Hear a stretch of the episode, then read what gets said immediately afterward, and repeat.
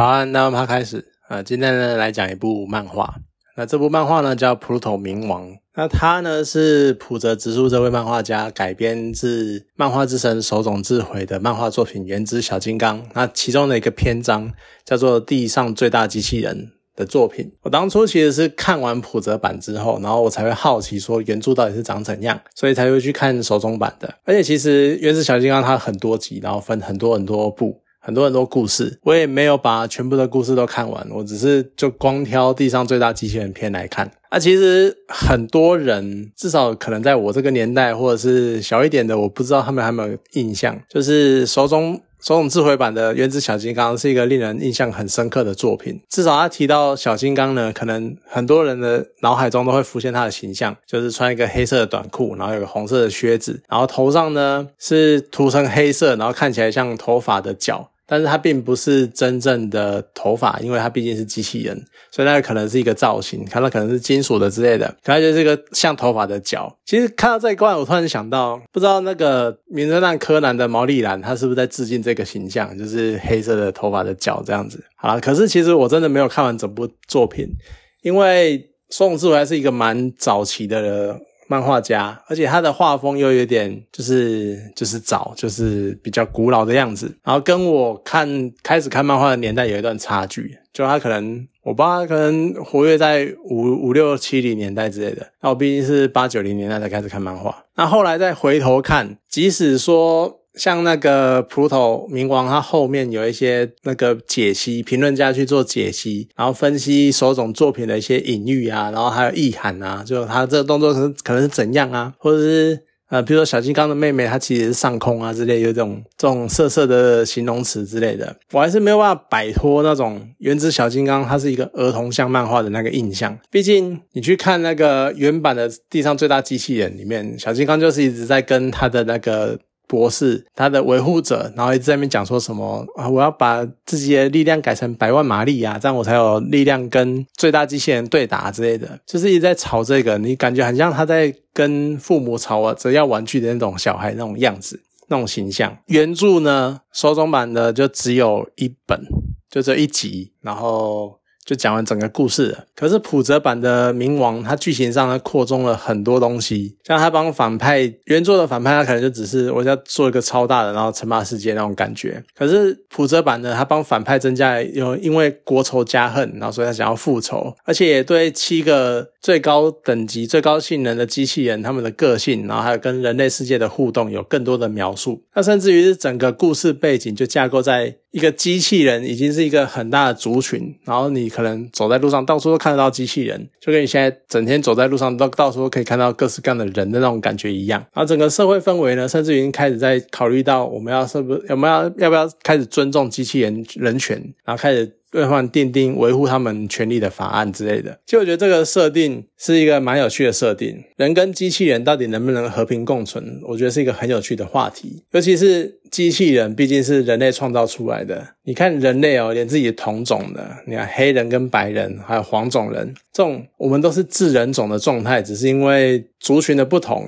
然后都会存在。就原本应该平起平坐，但都会存在歧视的。那甚至于同样是黄种人，我们还以前会歧视原住民之类的，连跟那种同物种的人都会有存在歧视的状态下，现在去面对一个比我们好，可能不能讲比我们是由我们创造出来的物种。由我们制造出来的族群，我们会不会更以一种上对下的态度，或者一种鄙视的心态去看待这些族这些族群，然后去看待机器人这样子？然后再加上近几十年来，就关于那种高等机器人会消灭人类的那种恐惧，我觉得是越来越盛行。然后一种我都不知道到底哪来这种不知道在恐惧什么的那种状态，可能是因为受太多影视作品影响了吧？然后我就更好奇，如果有一天真的有一批可能数百万或上亿亿。计的人，然后在这这个数量等级的中高高度智慧的机器人，然后存在在人会社人类的社会中，我们会怎样看待这个族群？我们会怎样看待这些人？然后我们会不会歧视呢？会不会各种的打压？或是我们真的能够和平的跟他们共处？或是他们的权利会不会比我们现在一些受到打压的族群更悲惨，甚至于可能会连我们现在在打压的族群都在打压他们？就我会很好奇，可能这比较负面。我当然相信也是会有人可能会比较善良的，把他们当做公平起民众的族群啊之类的。可是。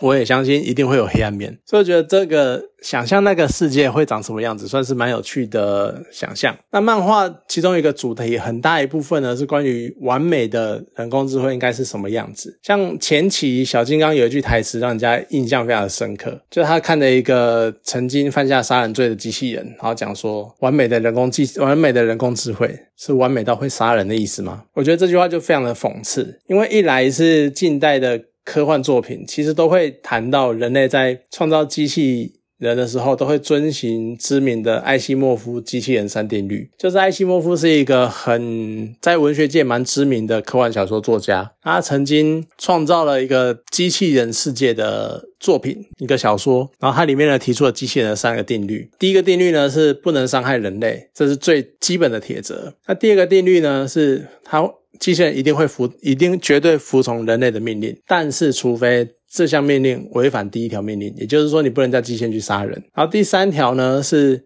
机器人可以保护自己。他们也应该保护自己，但是不能维护，而不能违反第一跟第二条命令。也就是说，你机器人在适当的状况下，你可以自我防卫。但是如果是人类命令你去伤害自己的话，那你还是要遵从人类的命令。或者是当人类就算人类要攻击你，但是你也绝对不可以伤害人类。所以就是。这三个定律，简单讲，其实光这三个定律，你就可以感受得出来一种把机器人视为附属品，或者是视为阶层比较低下的物种的那种感觉。那其中当然最重要就是第一定律嘛。不能伤害人类，所以当机器人出现了伤害人类的状态的时候，其实我觉得代表说，它要么就是城市设计者把它这样子设计的，或者呢是机器人得到了突破整个城市框架的能力。我觉得那真的是会是一个蛮可怕的事情。这是一个我觉得很有趣的地方，就是当小金刚讲出这个点的时候，那再来是真的，我觉得最最讽刺的地方在于说，近代人类我们你我所那些科学家或者研发者所期望的完美的人工智智慧其实多半呢，就是他真的是个人，他就真真的能够跟人一样。而当小金刚讲出完美的人工智慧，是意思是他完美到会杀人吗？其实这句话就真的是非常的讽刺，因为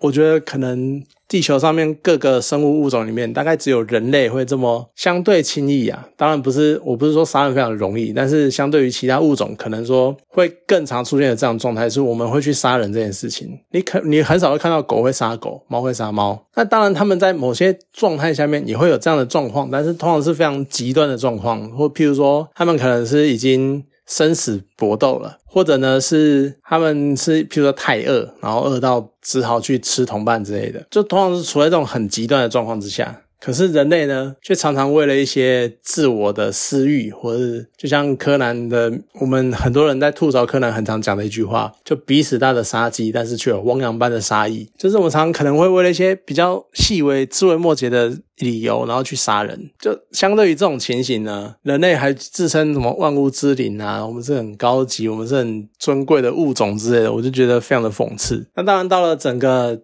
漫画的后段呢，它这个完美的定律又出现了一个变化。就像天马博士他说，完美的机人工智慧代表他会说谎，他甚至于能够欺骗自己，所以呢，也才会出现某个角色，他是其实机器人，但是他能够打从内心，当然机器人并没有内心，但是他觉得他是人，他从打从内心的相信他自己是个人，就有点可能也是那种所谓的完美。他连自己都可以说谎，就直到最后谜底揭晓，他是一个机器人这样子。其实我觉得会说谎也是一个蛮有趣的概念，因为长久以来我们的看的作品啊，我们都会期待我打进什么指令，电脑或是城市。或是机器人就会回馈什么样的结果出来，那我们都会相信这些资讯是对的。可是如果有人在设计城市的时候，我就是故意动手脚，我就是给你错的资讯，你打入一加一，我给你三之类的。好，这可能是比较明显的错误，但是可能如果是一个很复杂的资讯，然后他给你一个。很复杂的处理之后，然后给你一个错误的答案，你可能没有办法去分辨这件事情。电脑其实是被设计来说谎，但是你却没有办法发现，而且还是会相信。不知道会不会真的有这种城市设计？就我看了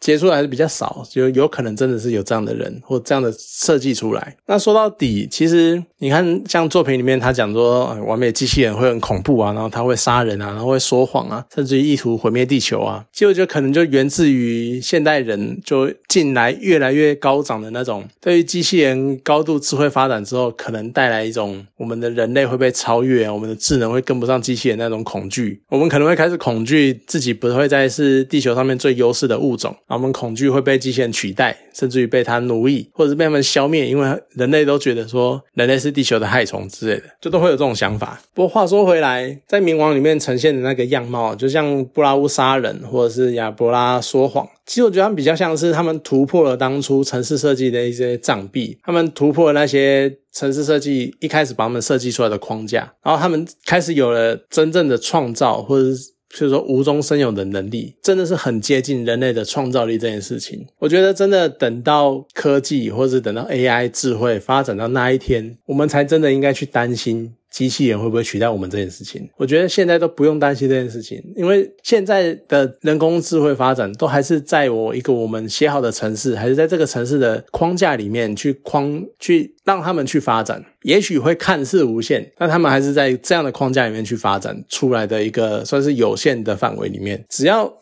这个框架没有歪掉，我觉得不会演变到多可怕的境界。也许他们真的算的超快，然后学的非常的快，但是他们还是这个范围里面，还是在一个我们所设定的安全范围之中。当然。不排除，除非哪一天有个白目，他就是要设计机器人可以杀人，或是机器人可以说谎，就是虽然说也不无可能啊，因为人类的历史总是展现我们就是会出现这样的白目。但是我们直接，我觉得真的是要等到这种人出现的时候，我们才会真正受到机器人威胁。要不然，要等到我们真正受到机器人威胁的是什么情况呢？我觉得可能就是一种他们真的能够做出超出你预期的。举动的时候，像是譬如说，你今天好像我们之前知道的会下棋的深蓝或是 AlphaGo，，他们下棋超厉害，然后可能可以算到几万步之后，然后。算无一策这样子，但是他们终究都还是在下棋。等到他们哪天下一半的时候，突然开始翻桌，然后突然把棋子全部扫到地上，这种超乎你预期，而且是突破他们下棋城市所赋予的框架的这种举动，你才真的应该担心，因为我们会做出超出你预期的事情。我觉得这才是真正我们要开始担心机器人会不会有开始具有他们更进一步的发展能力的时候。那真的等到那个时候来临的时候，我们再来开始担心，我们应该怎么对付机器。吧，要不然真的，我觉得现在真的不需要